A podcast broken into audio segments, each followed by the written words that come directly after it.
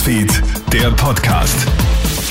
Hi, Tamara Hendrich bei dir vom Kronet Newsfeed. Ich melde mich mit allen Updates für deinen Samstagmorgen. Ab Montag gilt die 2G-Regel in ganz Österreich. Darauf hat sich die Regierung gestern nach Beratungen mit den Landeshauptleuten geeinigt. Damit haben ab kommender Woche nur Geimpfte oder Genesene Zutritt zur Gastronomie sowie zu Kultur- und Freizeiteinrichtungen. Am Arbeitsplatz sollen Tests als Alternative aber bleiben. Damit hat man schon gute Erfolge erzielt, so Gesundheitsminister Wolfgang Mückstein. Wir haben, seitdem wir die 3G-Regelung am Arbeitsplatz angekündigt haben, äh, mehr als eine Verdopplung der Erstimpfungen zu verzeichnen. Das sind gute Neuigkeiten.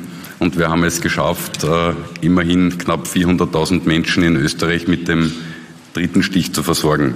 Zusätzlich kommt wieder eine generelle FFP2-Maskenpflicht, unter anderem im gesamten Handel und in Museen.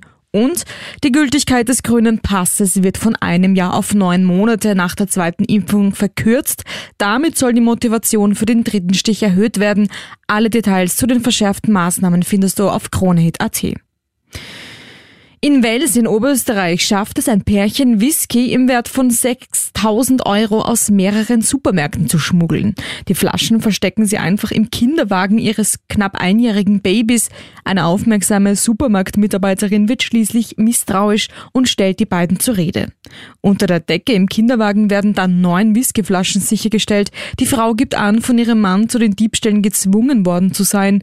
Er soll seinen Drogenkonsum damit finanziert haben. Die Polizei hat ihn festgenommen.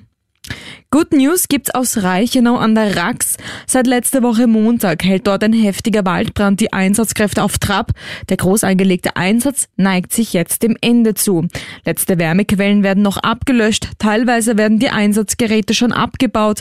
Die Ermittler gehen inzwischen weiterhin der Brandursache auf den Grund. Es wird angenommen, dass ein Lagerfeuer das Feuer ausgelöst haben könnte. Das war's derweil von mir.